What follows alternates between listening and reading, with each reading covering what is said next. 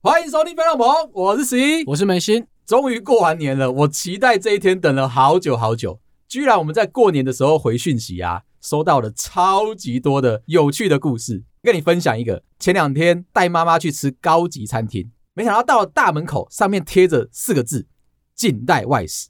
进去坐好之后哦，妈妈瞬间就从皮包里面拿出几个用塑胶袋包起来的一些东西，跟大家分着说：“哎。”我们开始来吃这些东西。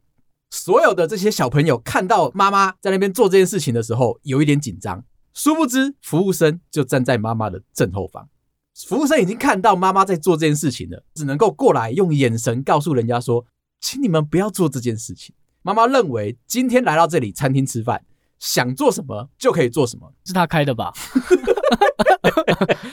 妈妈已经把塑胶袋里面的东西分食光了。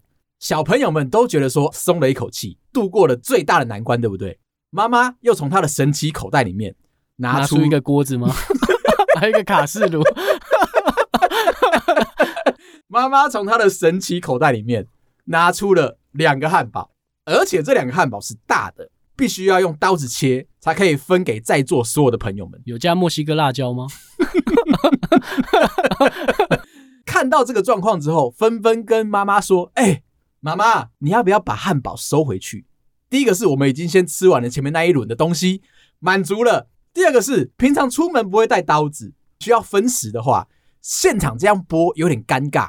妈妈二话不说，站起来走去找经理，在那边洗洗簌簌聊了一下天之后，把妈妈带进去厨房。一走出来，妈妈拿了一台烤箱吗？冷掉的汉堡没有那么好吃。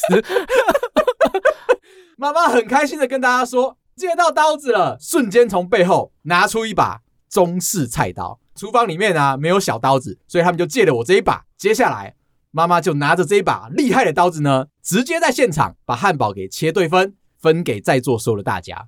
吃完了这一餐非常快乐的一餐，我就跟你说，出去吃饭的时候带着妈妈，总是会有意想不到的惊喜。除夕的前一个晚上，回到我妈妈家，提早拜拜嘛。边拜拜边在那边吃饭的时候，我妈妈就告诉我说：“哎、欸，十一啊，最近看到这些新闻啊，G 社、M 社、A 社都在大量的裁员，你今年状况怎么样？”嗅到开始准备要问我一些比较敏感的问题，我就跟妈妈说：“啊，没事啦，就是就是被离职而已啊。” 你还有一点房子吗？你不用担心啦。躲得还不错，遇到事情的时候缺钱，我一定会跟妈妈说，请妈妈大力赞助。听到钱关键字，而且是儿子要来借钱，他心里面有点不爽，他就顺势的问说：“如果是这样的话，今年的这个年终状况好不好？”前几集有聊到怎么样佛系的回妈妈话，这个时候我就跟妈妈说：“人可以做他想做的，却不能够要他想要的。”听完之后啊，眉头一皱，他问我说：“你在攻杀小？”心里面就突然间发觉一件事情，这个回话啊，可以让妈妈留下句点以外啊，重点是在场的所有人，接下来就已经不敢跟我认真的聊我今年的年终到底领得怎么样。再另外跟你分享一个小故事，我有一个小表弟，之前考上了台积电，现在认真的在台积电上班。今年其实大家在社群上面会聊一个话题，回到长辈家，如果被问到一些比较冒犯的话，第一个就是问你说现在在哪里工作？今年的年终怎么样？发展的好不好？接下来就会问说：“那你为什么不去台积电工作？”OK，大过年就骂脏话。我要跟大家亲身实证一件事情：即便你今天在台积电工作，你还是有可能。好了好了，人家领得很好。我那个小表弟领的很好，出现的时候，所有的长辈都围着他。没想到你居然可以痞子走路进去啊！手在后面甩的，的确，他们全家都走路有风。一进门之后，所有的长辈就说：“啊，想不到你居然考进台积电，这么厉害啊！这一次的年终多少啊？好像发的还不错啊，怎么样怎么样的？”小表弟刚出社会没多久，大概第三年，现在就是照实说。本来以为讲到这边，听到他的薪水跟他的年终之后，会吓到倒退三分，对不对？没有，长辈不是你想的这么简单。接下去就问了其他的问题。现在赚那么多钱了，既然又没有买车，也没有买房子，女朋友呢？结婚呢？生小孩呢？你要不要创业？你要不要多投资我们一些什么东西？我这个小表弟啊，踏入了痛苦的环境里面啊，其实他有点招架不住。本来以为网络上大家都说，所有的人只要问到最后一个，你怎么不去台积电？所有的问题他破解了是吗？觉得问题到这边就结束了，但结果不是哦。婆婆妈妈们还是从头开始再问一次。其实回了一个不错的话，我觉得这件事情是让大家都可以被接受的。先前啊，我们都有提到说，除了你要佛系回话，不然的话你就是不要回。但其实还有其他招式，把话语权丢回去给婆婆妈妈们，他就马上回说：“我现在没有女朋友啦。”还在等着你们介绍啊，叔叔、伯伯、阿姨，当初是怎么样认识到对方的？你把这个话题丢回去问到对方的身上，长辈们都有对话自恋症，只要镁光灯打回来我身上的时候，就要开始讲当年有，噼里啪啦的讲了五分钟，感觉好像事情快要结束了，已经可以消失在人群当中了。但是我这个小表弟他做错一件事情，追问了下一个话题，他问说。叔叔、伯伯、阿姨，看起来你们婚姻很幸福啊，都是怎么样维持你们的婚姻的？接下来没有一个人再接下一句话，发现到这很难呢。他会不会聊天？只是要跟大家说，做了这件事情之后，应该要往你觉得对的方向发展。结果没想到，居然去问到一个事件的核心：怎么样去相处，才可以让他们过得开心？问题是，说不定这些长辈们其实婚姻就稍微有一些状况。过年有跟你老婆吵架吗？你是说阿慧吗？对，阿慧仔，这样比较有点歧视仔，这很不尊重人。过年的时候，先跟阿慧提醒了一下，现在正式帮他改名了，完成了他的新年新希望。他有喜欢吗？他认为我们做了一半还可以接受。现在只要讲到阿辉呀，就没有，你有加仔哦。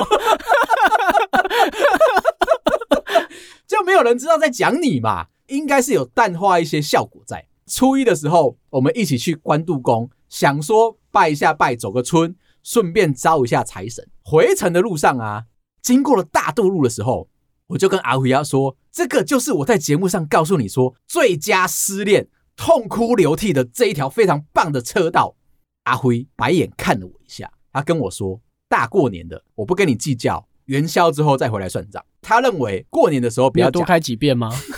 逮到机会了，那我可以开三遍吗？看看他的容忍度如何。但是我跟你说，讲完这个故事之后，涌进了非常多的听众的留言，告诉我说，他们曾经在那一个区域上班，大渡路真的非常好哭。一个男生，我都以为你在乱讲。一个男生跟我说，他当初在那些科技公司里面当 RD，正好那个时候被女朋友分手，大渡路真的是好哭到一个不行。所以他在双硕里面嘛，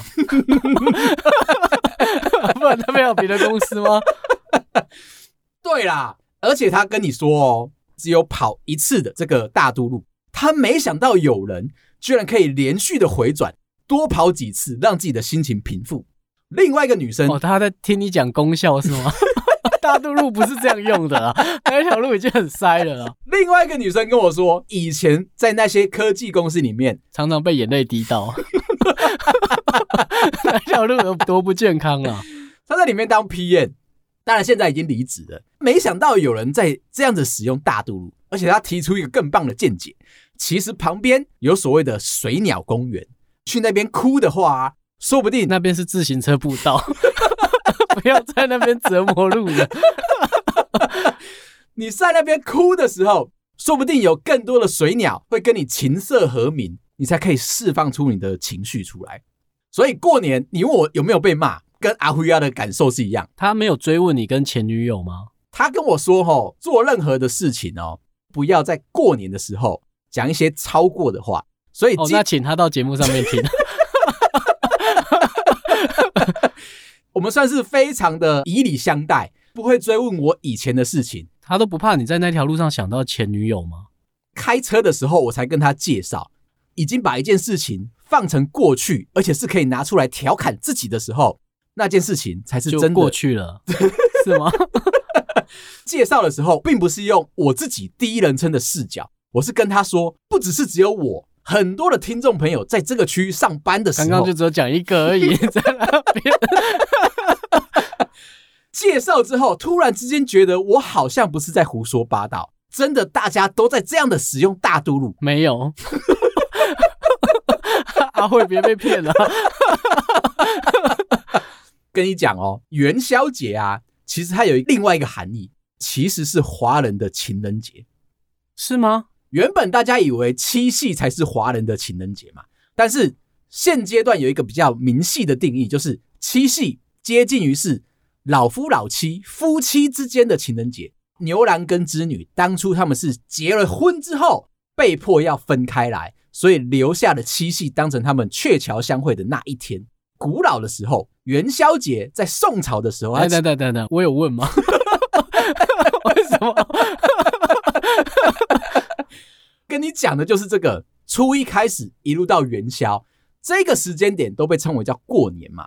为什么都不能够讲出一些比较不好听的话？就是因为要吉祥。元宵节那一个区域时间刚好又是情人节，从古代的时候就有一些征兆，保你十五天这样。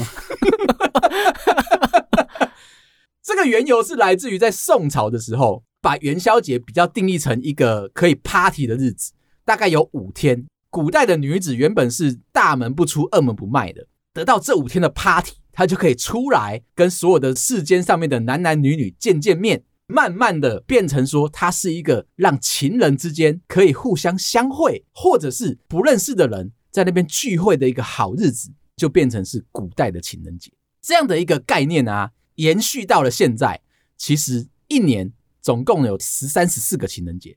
就像你啊，你生日不是也在情人节吗？是啊，但我希望你是用一些比较厉害的方式介绍。没有，我跟你讲，大家现在都非常期待一件事情：今年眉心到底生日礼物要送给自己什么样的刺青？很多人在问说，我有没有看过你的刺青？到现在一次都没有。你没看过？我没看过啊。我没有喝你吗？我觉得我表现蛮好的。阿辉啊，曾经在过年的时候跟我提出一个小小的建议。他看过是不是？现在玩这么大是不是？阿辉要问我说：“为什么我们过年的时候居然没有办所谓的年终或者是春酒？费洛蒙两家人一起出席，开心的看着对方的小孩，互相鉴定一下。”值不值得成为某一些的这个？你说童养媳，就以后 我干嘛养你女儿了？以后的关系啦，我跟阿辉要讲这件事情不是我说了算，不知道梅心啊到底想不想要做这件事情？你老婆知道我们平常有多少时间在一起吃饭吗？可以饶过我吗？阿辉啊有说真的要做这件事情的话，希望我们办一场大的，还是他跟我老婆约就好。我怕他跟你老婆有一点聊不起来，大家都认识阿辉啊，可是因为你老婆相对来说比较没有露出，可能跟阿辉亚聊天的时候会有一点奇怪。他是跟陌生人，但是你老婆却很透明，哎，有一点这种感觉，所以我就说，嗯，先等等。我觉得办尾牙或者是要办春酒，一定是这个节目有赚钱的时候。而且我们两个很常吃饭，不要闹了，还要特别约一天是怎样？讲回来啦，我要问你的就是，你今年想好你的刺青图案了没？今年其实有想好、欸，哎，又想好了，想好了，但还不公开。我觉得要刺上去再跟大家讲比较有意义啊。为什么？因为可能会改啊。我不知道呈现会不会好看呢？一样是那个《清明上河图》那个连续的故事吗？我觉得有点连续。还希望它是连续的啦，所以我特别往那边想了一下。今天有人想要问你那刺青的那一家店，你可以讲吗？我觉得等我把我要刺的图都刺完了，我就可以跟大家说哦。不然我在那边刺，你们在旁边看，不是很尴尬吗？可以不要这样吗？最担心的其实是啊，你的生日跟情人节连在一起，这个时候也跟爱因斯坦连在一起。那一天是他生日。你在公开什么啦？没有，我是在担心你老婆难道不会觉得很麻烦吗？又是情人节，是我才觉得麻烦，那是我的生日，就不知道要送你几个礼物啊。像我有一个朋友，他就是情人节前一天生日，到底要他的伴侣送他几个礼物？啊，我这个朋友呢，很直接，他就跟你说，生日归生日，情人节归情人节，你该做的事情，该送的礼物还是要送到。所以他希望收到两份以上，不要认为两份就已经足够了哦。我觉得人都是这样子，不管你贪婪啊，不管你送的礼物是大是小，重点是你要有那个仪式感。所以韩国啊，定义了一整年都有情人节，每个月的十四号都是情人节。像一月的话是日记情人节，第一年的开始，情人之间要互相送对方一年的手账。送给对方。你有跟前女友玩过交换日记吗？有哎、欸，就是我们当初在开始交往之前，我就会稍微写一下日记这种事情。等到对方真的答应，是关于对方的吗？日记上面会写一些自己的事情嘛，尽可能的要送给对方的日记的时候，把你写过的那些脏脏的事情啊，有些幻想的东西啊，都先拿下来，给到对方看到了，就是观察到他的那个长相，或者他跟我聊天的时候，我的心情。然后开始跟对方交换。我那个年代哦，很流行做交换日记，甚至有人还出书出来。我也想要效仿这件事情，所以我就是送给对方一本之后，接下来我就继续写每天对他的心情啊。那他有回送你吗？有有有有有有有，只是拿到的时候，你突然间会觉得一件事情，他都没写到你是吗？这样很过分。他会感觉到十一这个人话很多，内容的丰富度来说。大家可以写满一整本，但收到对方的回复可能就是半本或三分之一本。他都会想问一件事情：为什么你每天都有这么多的心情、这么多的话，或者是这么多的幻想放在这一段关系里面？前前后后送了三四本之后啊，接着就因为分手就无疾而终。如果你真的有兴趣，我们开一个新的话题，我认真的跟你讲，我当初写了哪些东西，你还记得哦？不要觉得肉麻哦，我觉得那是一个情感宣泄的一个非常重要的关键。你要怎么样让对方知道你有多喜欢他？从头到尾，从他的耳根啊、发根啊、眼睛啊、眼睫毛，毛 你可以适可而止吗？那我跟你讲，韩国定义了非常非常多的情人节。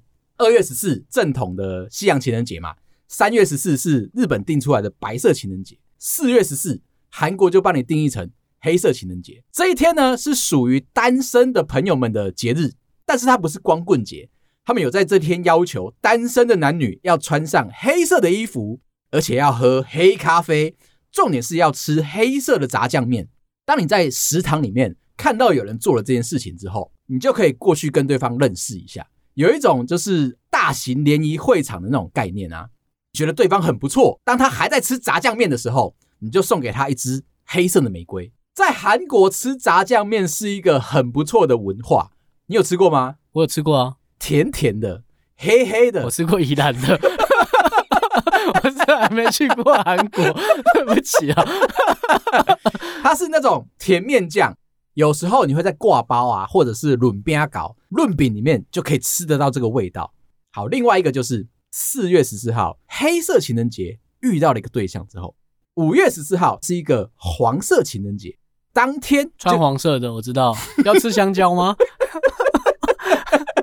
再浪漫一点，黄色的情人节会让你想到要用什么样的装扮？不是小小兵哦，你不要走那个路线哦。他说你可以拿小兵啊，我都这样跟我儿子讲，你要跟小兵玩吗？你要拿黄色的玫瑰花跟对方告白，一个月的时间，让你们可以好好的认识对方，相处之后，六月十四号。是亲吻情人节，正大光明的跟对方来一个热烈的拉鸡。接着到了七月十四号，非常的至关重要，银色情人节。你们已经准备认识，从亲吻啊、告白啊、交往，大概已经快要三个月了，就非常适合去买一个银色的定情物。一般来说，你不会去买金色的，怕说那个承诺实在是太珍贵、太严重。厂商就建议你说，在那一天。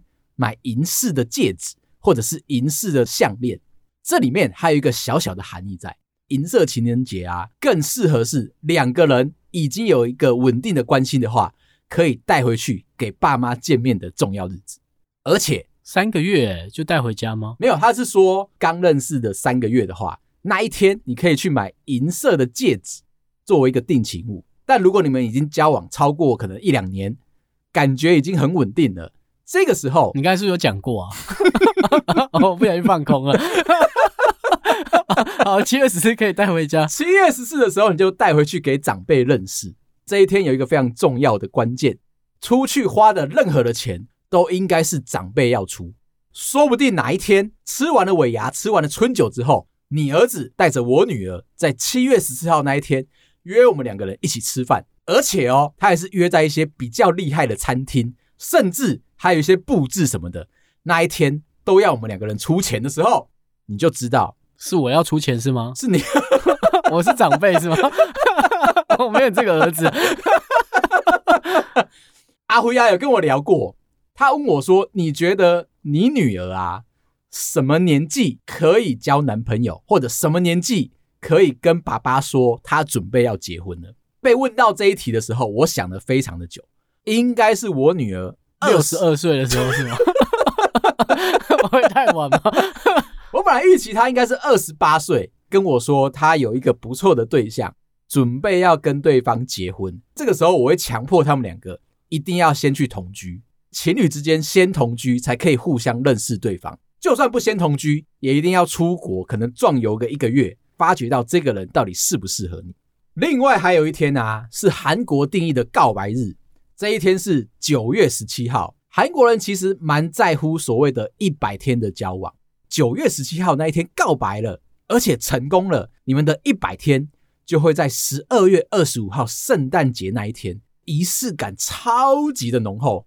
我小时候蛮热爱所谓的一百天纪念日，只要有机会跟任何一个对象交往的时候，都会把一百天当作是一个非常至关重要的一个症结点，就像你上班的时候一样，能够撑过三个月，前辈是不是就可以认可你？觉得说你通过了试用期，情侣之间的热恋期也是这样子。那一个一百天啊，你在试用你女朋友？不是，是我们用谦卑的心情，请对方试用看看你。如果好用再继续。如果一百天内啊都没有出现一些坏习惯，或者是讲出一些奇怪的话，让对方觉得不舒服的话。一百天的交往纪念日就是一个热恋期的结束，而且我会在一百天的交往的时候啊，准备一些小礼物。曾经写过情书，写了一些非常肉麻的这种话啊，真的是小礼物，手写卡片哎，你会在卡片上面深刻细腻的写下你们这一百天做过了哪些事情。哪一天让你印象最深刻？觉得说这个人可以成为你接下来五年、十年，甚至是一辈子的伴侣，我都会把它写在那个卡片上，送给对方。有一次真的觉得这个对象很厉害，而且很值得交往，我回家跟我妈妈说，我要把我珍藏的这些 Hello Kitty，我记得当初是麦当劳吧，曾经有出过一连串的这种 Hello Kitty 的。哦，知道那时候要排队的时候，对。真的是为了这件事情啊，疯狂的去排队，挤满了，把它收在一整套的，一整套，你就知道那个东西有多珍贵，有多无聊啊！它是一个非常重大的一个关键呢，一个男生平常不会平白无故的就跑去排队，而且还是去麦当劳排队，就为了要得到那个娃娃，得到一整套的话，表示说你是一个非常认真的一个人。我就把那一，你有先确定他喜欢 Hello Kitty 吗？这是一个我要表现出来我喜欢他的一个证据，就跟我们刚刚讲那个定情物是一样的，给对方什么定义，说你们之间的关系是不是可以稳定的发展，一定是你要给出一些黄金啊，你不给的东西。那个时候年纪小，你不可能说今天去银楼，或者是我今天去银饰店。花个两三千块买一个项链或者买一个戒指，告诉对方说：“哎，这个就是我们的定情物。”啊，如果你今天还是用手写卡片的话，有一种不上不下的感觉。对方收到看完了你写的这些温暖的文字之后啊，就把它收到抽屉里面。啊，黄金的，有这么市侩吗？肯定是没有嘛。你要怎么样提出一些有用的证据？佐证说你们之间的关系是值得往后发展的。那个当年是买套餐就会送吗？对，而且我记得你好像再多加一点点钱。重点是它好像每一个礼拜都有不同的造型，集满的话好像是什么三十六只啊，二十四只，这么多只哦。所以你就知道我当初啊收集完这些之后，我心里面是多么的开心。遇到了这个对象，我还愿意把它送出去，那个才是重要的一个关键。你今天它是一周出一款，我记得它是一周出一款。我们假设那个对象是你好了，你得到我不要哦，谁要 Hello Kitty？会拒绝太快吗？不行啊，就像是你现在在几点的某些东西好了，好，比如说要去买某一个皮包，或者是某一只手表，现在都有所谓的配包跟配表的机制嘛。你要前面已经先有消费到某一个额度，才可以买到你想要的那个等级。这件事情等同于这些 Hello Kitty 娃娃一样，没有做到前面这些的做法的话，你要怎么样去理解到我对你的这个感受到底有多深？叠加上去的，对嘛？你不能够那么的市侩就觉得说别的东西我还是不要啊。而且等你集完要很久哎、欸，这么认真的一个态度，你才可以表现得出来说啊，这一份的感情到底有多？那他收到是开心的吗？他收到的时候手足无措，我必须要这么说。我相信是啊，啊这么多是要干嘛？他 是应该是这样想。那一天的情境，我记得的非常清楚。我骑着摩托车，带着两大箱的娃娃，对，很多吧，而且它算是大只的，我把它整组收集好了，加上我的那些麦当劳的几点卡，我想说不能够没有证据，我不能够说怕你在网络上面买的，对，而且那个时候什么雅虎啊、拍卖啊这种东西是你买得到的，就失去了诚意，我就把我的哦，跟现在买仿包，他还要给你发票是一样的。那你有拿发票给他？而且还会跟对方说，尽管保证正品哦，我们是有发票的。你尽管拿着发票跟这个包包去原厂原柜去验包包，绝对没有问题。我就带着个这个诚意，骑着摩托车，还不是只有我一个人，因为我一个人载不下，我还绕了几个兄弟，三四个人啊，骑着摩托车，每个人前面的脚底板他都有一箱的娃娃，浩浩荡荡的到了女生家楼下。那个时候好像是半夜十点十一点吧。我认为要给对方一个惊喜。到楼下，我把娃娃哦排在路上，摆出一个非常大的爱心，中间还有写一些字啊，然后甚至还有拿酒精膏在地上点了一些“我喜欢你”啊什么的这些比较厉害的字眼，那样子。马上打电话给女生，我现在就在你家楼下，你要不要探出头来看一下？走出他家阳台的时候，噔噔，一个非常大的 Hello Kitty 的爱心展现在他面前。而且我，我好想看他的表情哦！那时候带摄影机吗？我好想看他哦！我的其他三四个同学，他们就在巷子口的外面，怕我会尴尬，害怕女生会尴尬，旁边这样子靠着墙角边哦，偷看着我们的这个行为。你就看到女生一开始的时候是惊讶，接下来表情那个眉头开始慢慢的皱了起来，接着哦开始问我说那些东西是什么？我说：“这是我们交往一百天的纪念，这是我最珍贵的一些收藏，一定要递交给你，让你知道说我有多喜欢你。这个爱心里面酒精膏还在烧，里面一些我喜欢你啊，我觉得你是一个怎么样的人啊的，慢慢的烧完之后，你就看到女生的表情也慢慢的暗淡下来了。这个时候，突然间听到心碎的声音，能听到什么了？突然听到女生的爸爸在那边喊着说：‘哎’。”这么晚了，怎么还有人来找你？这样，女生就说：“哦，没有啦，同学来找我借笔记。”那我是不是应该继续的要把这些娃娃送到对方的手上？送进去的话，对方的爸爸在家里面会不会看到这些蛛丝马迹？女生就在阳台边，隔着电话告诉我说：“感受到你的心意了，你要不要先把这些东西都先撤收回去？明天我们到了学校之后，我们再好好的讨论这件事情。”我又、这个、他不收哦，当下不能够收，因为这是一个不可见光的感情。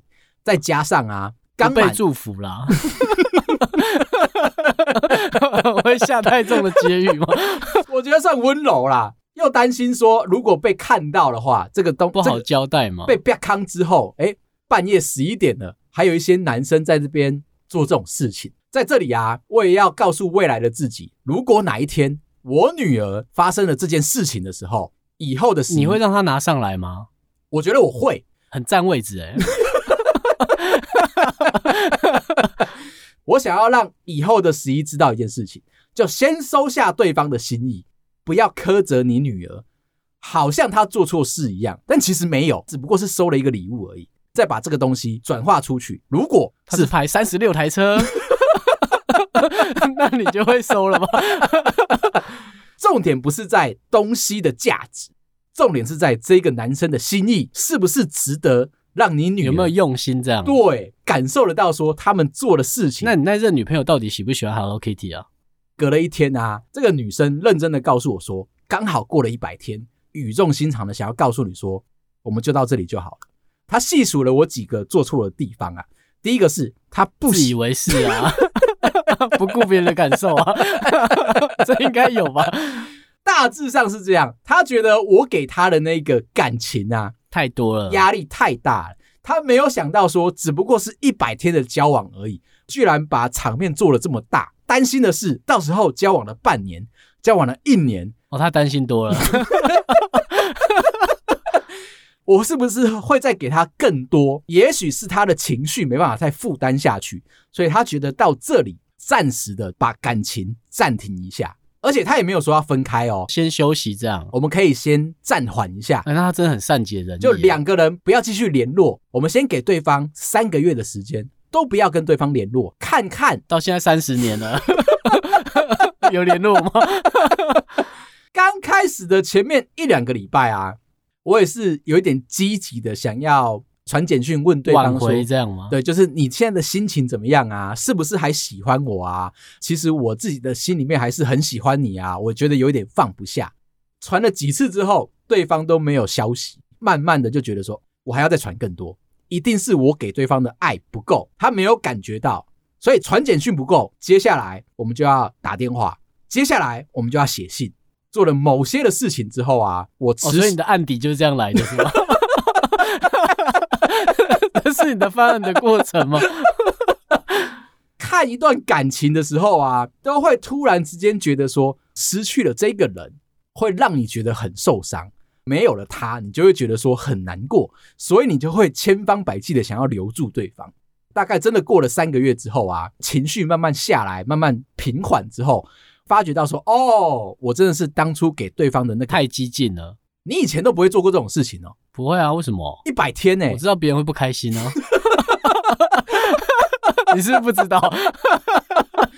一开始认识对方的时候，因为我觉得很喜欢人嘛，你很喜欢对方，那你势必一定要做出一些的牺牲跟奉献。爱情是一种无私的付出，所以我就觉得说，那你有对阿慧一些表示吗？我们家阿辉呀，不是我在自耀自夸。哎，这一集应该会发在元宵前嘛？嗯，那你还安全？